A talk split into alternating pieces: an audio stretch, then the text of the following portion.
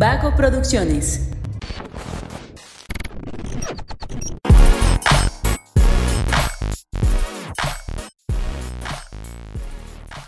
Hola, hola, ¿cómo están? Muy buenas a todos y bienvenidos a un episodio más de Punto Geek, el podcast donde la cultura pop y el entretenimiento están en su punto. Yo soy Luis Montes y el día de hoy me encuentro en la nación de Tempest, en donde les voy a contar de una película muy divertida que pudimos ver gracias a Sony Pictures México y Crunchyroll. Me refiero a la película de That Time I Got Reincarnated as Slime, Scarlet Bond, yo sé que probablemente es el nombre más largo que has escuchado en una película, pero pues japoneses ya sabemos que así les encanta ponerle nombre a sus películas, pero pues te platico un poco de eh, esta que nos tocó ver, que es una película animada obviamente que ya está disponible en Cinepolis y es ideal para disfrutarla con toda la familia. La sinopsis dice lo siguiente. Una conspiración de larga data se arremolina sobre un poder misterioso ejercido por la reina en Raja, un pequeño país al oeste de Tempest. Cuando un slime se convirtió en un rey demonio llamado Rimur Tempest, se cruza con Hiro, un sobreviviente de la raza de los ogros, comienza una increíble aventura repleta de nuevos personajes. El poder de los lazos será puesto a prueba. Empecemos diciendo que esta película es la continuación de las dos temporadas del anime That Time I Got Reincarnated as a Slime. Si siguen este anime pues ya tienen una noción de qué esperar de la película, porque la verdad no difiere mucho de la serie. Eh, cosa que yo considero que está muy bien, porque siento que se mantiene fiel a un estilo. Sin embargo, pues también hay que aclarar que no necesitas haber visto la serie para poder entender o disfrutar de esta película. Y eso se agradece porque creo que es un buen gancho para atraer más gente a la industria del anime. Pero pues ya profundizaré un poquito en eso en un rato. La verdad creo que esta es una película, yo en particular ya tenía tiempo esperándola. Porque pues yo sigo este anime desde que salió y francamente me gusta un montón. Es un isekai. Para los que no saben qué es eso, pues el, el isekai es un género dentro del anime en donde el protagonista muere y reencarna en un mundo de fantasía en donde tiene que volverse muy poderoso para acabar con una gran amenaza, este, hace amigos, hay peleas épicas, etcétera, etcétera.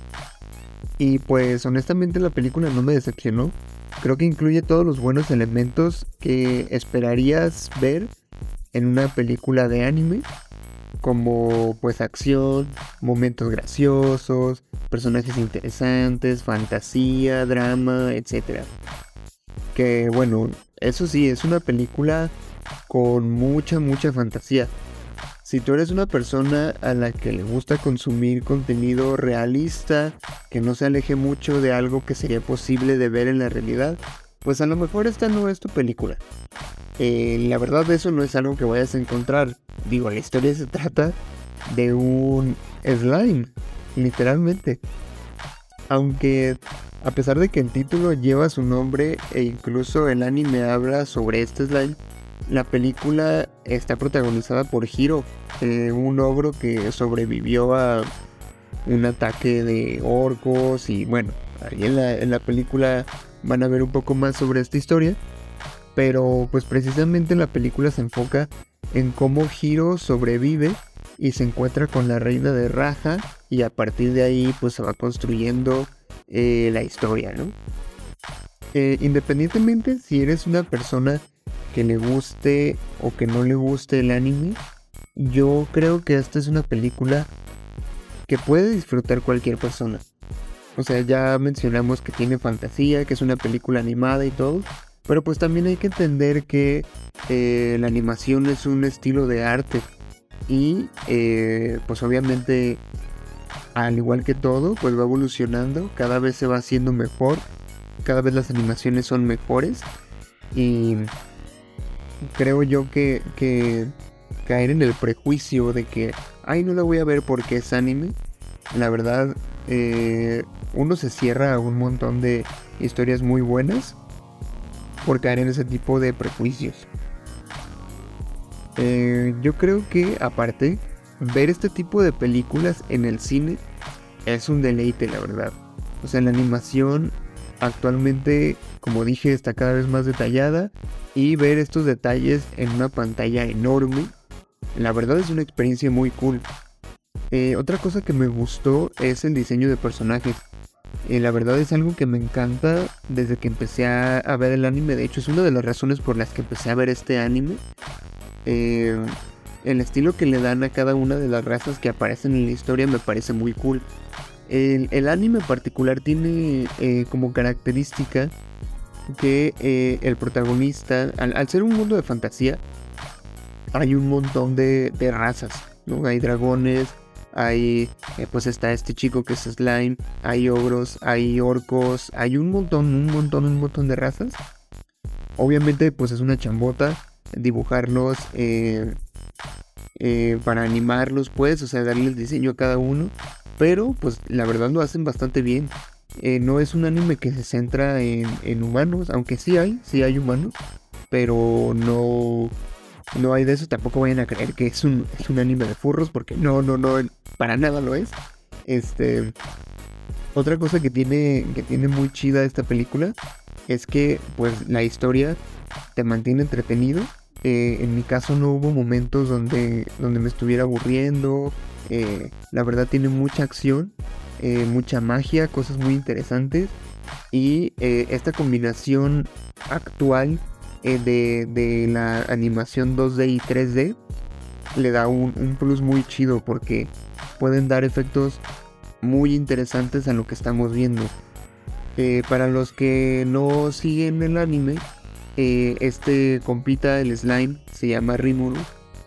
Se vuelve muy, muy, muy poderoso como es acostumbrado en los Isekai y eh, la mayoría de los, de los problemas los resuelve muy fácil. Entonces partiendo de ahí, a lo mejor uno se pregunta, y entonces esta película, ¿qué me va a ofrecer si yo ya sé que eh, este compa es tan poderoso que puede resolver casi lo que sea, ¿no?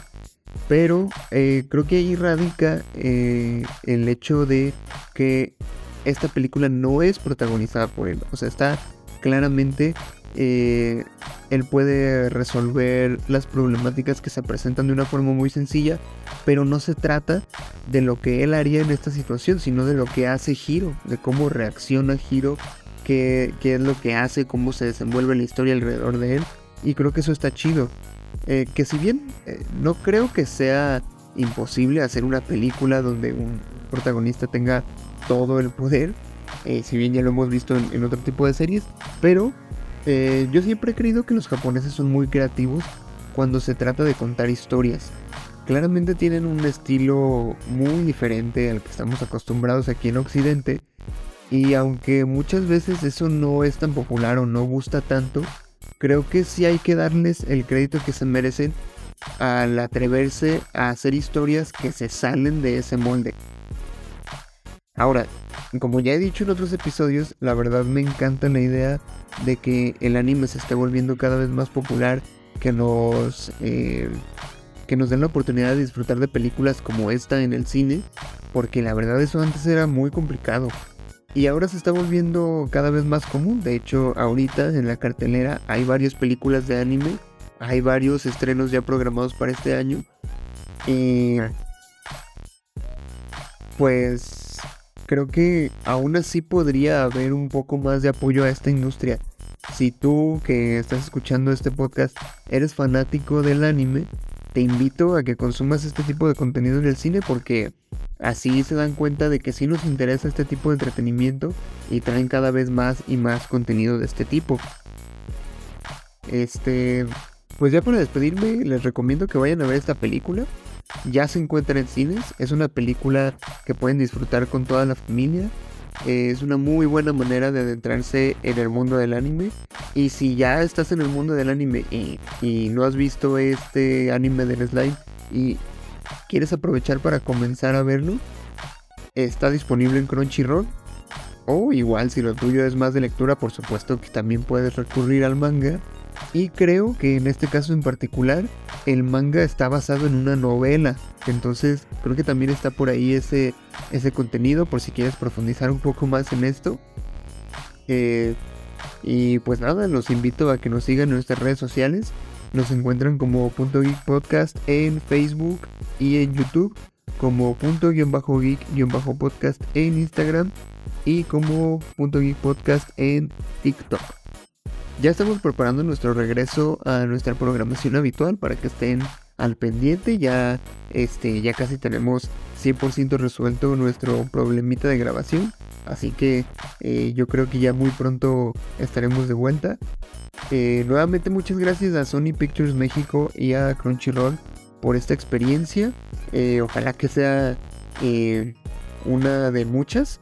Y pues nada, gracias por escucharnos, les mando un saludo y pues me despido. Yo soy Luis Montes y nos escuchamos en el próximo episodio de Punto Geek. Hasta la próxima.